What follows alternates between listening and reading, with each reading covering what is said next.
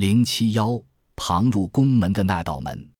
有时候，朱元璋对从体制内根治贪腐丧失了信心，在诏书里，他将警示的对象从个别贪腐官员转为全体官员。他说：“朕自开国以来，凡官多用老成，既用之后，不期皆系老奸巨猾，造罪无厌。本以为用的都是老成持重之人，谁曾想，一个个老奸巨猾。”贪得无厌，朱元璋对这一现象恨得牙痒痒。他继续道：“我设各级官员，本来为治理人民，然而过去所任命的官员，大多是一些品行不端的无耻之徒。一到任后，他们就和当地吏员、衙役、地方上的黑恶势力勾结起来，害我良民。”洪武十八年，山西人李高前往溧阳县做知县，上任时间不长。李县长就和衙门里的差役潘富勾结起来，盘剥老百姓，巧立名目，大肆可怜。潘富是个善于搞关系的人。李高到任不到一个月，潘富就用搜刮来的钱财买了一名苏州女子，送到了他的府上。于是潘富也就攀上了富。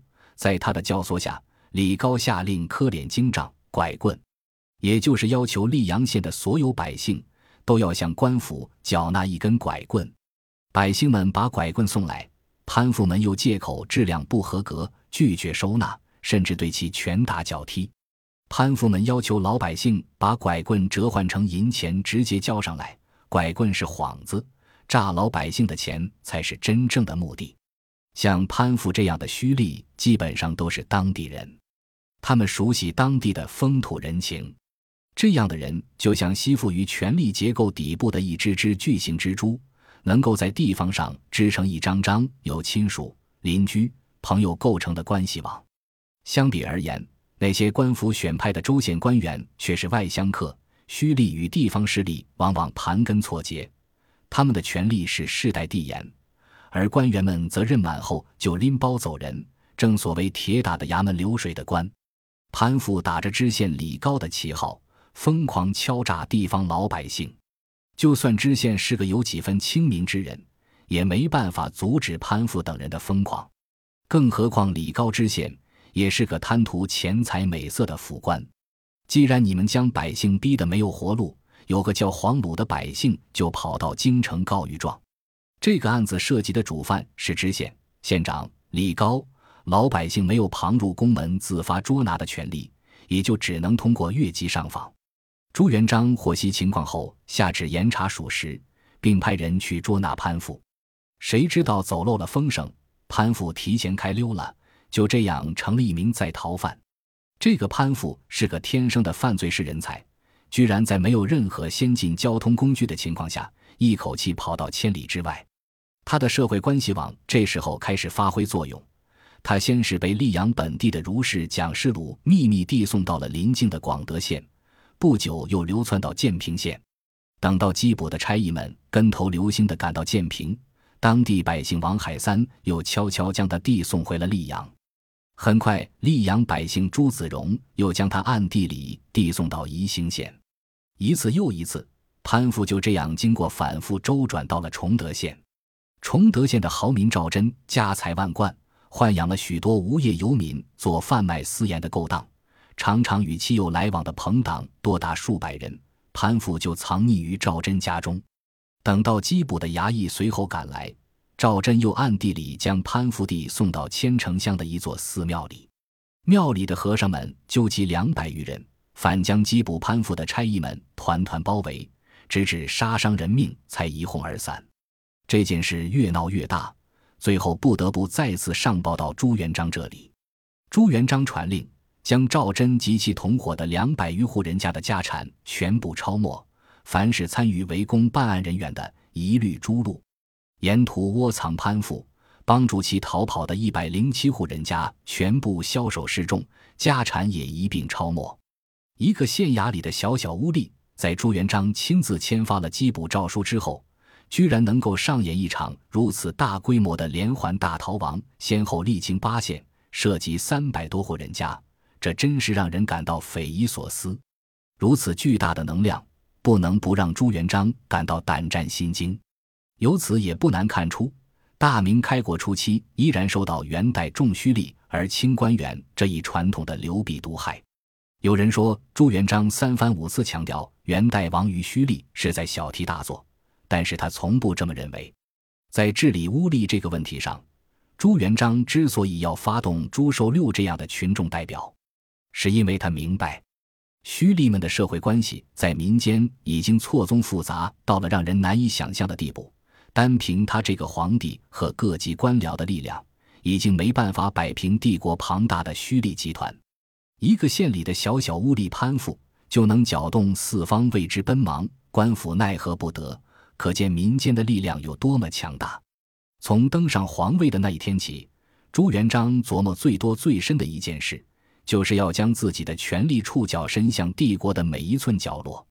他不光是这么想的，也的确做到了这一点。可以说，在中国历史上，对老百姓的个人日常生活干涉的最深入的一个皇帝，非朱元璋莫属。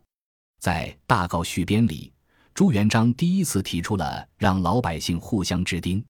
从章程颁布之日起，市井村镇中的老百姓要对自己的左邻右舍做到知根知底，也就是知道他们平日里从事何种职业，还要做到知道邻居家里几口人。几个人从事农业，几个人读书，几个人从事手工业或者商业。对于读书的邻居，一定要知道他的老师是谁，在哪里的学堂上学；给别人做老师的，也必须知道他所教的学生都是谁，是谁家的孩子。这么发展下去，大明王朝终将得到一个互相监视、遍地特务的破坏性社会环境，社会生态极其缺乏活力。每个人都被牢牢地捆绑在了各自的身份和职业当中，想动一动都不可能。但是朱元璋并不在乎，他之所以这么做，是因为他始终没有找到更好的办法来延伸自己的权力触角。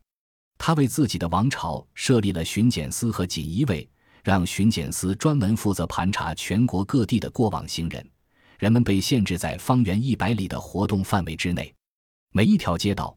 每一条道路都有锦衣卫的人在潜伏，这样利民的一言一行都逃不过他的耳目。朱元璋也不无遗憾地指出：“朕如宽厚行人，人将为朕不明于世；朕如加严，人又指之为暴矣。”有时候，他对自己实施的严刑峻法也是有所怀疑的。重刑并不能完全把官吏吓得不敢去做错事，皇帝的权力再大也有其局限性。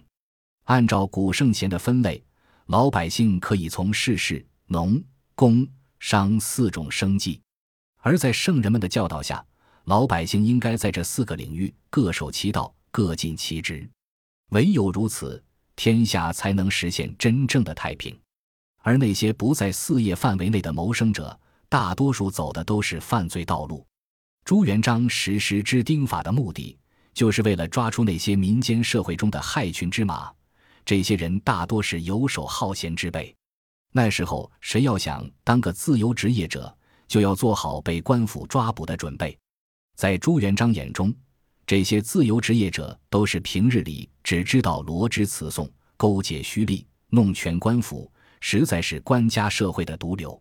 知丁法推广开来之后，老百姓们把自己了解的邻里情况上报李甲，乡村社会的基层组织。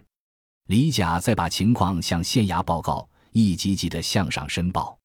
这种天罗地网式的人口摸排，使得攀附那样的在逃犯无所遁形。为了杜绝类似攀附千里大逃亡，先后历经八县，涉及三百多户人家，一千多人受到株连的案件再度发生。朱元璋又做出一项最为严酷的补充：如果大告颁布下去，一里之间。百户之内还有无所事事的游民，离甲做事，邻里亲戚不抓，任凭这些游民流窜于宫门市井之中，为非作歹。一旦他们被官府抓住的话，就有可能处死。李甲和司林全家发配边疆。洪武十九年，福建沙田县有十三个不愿务农的百姓，想要合作干点营生。中间为首的是一个叫罗福的人。这些人聚在一起商量说。如今朝廷的法律好生厉害，我等不务农，恐怕会因此获罪。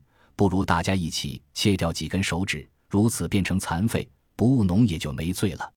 民众集体作弊这件事被人告发到京城，朱元璋下令将这些奸民押回原籍销首示众，将各家的成年男丁诛杀，妇女小孩一律流放。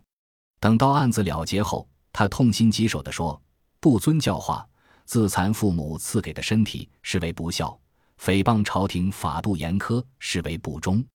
将此等不忠不孝之人诛杀，也是迫不得已的事。”本集播放完毕，感谢您的收听，喜欢请订阅加关注，主页有更多精彩内容。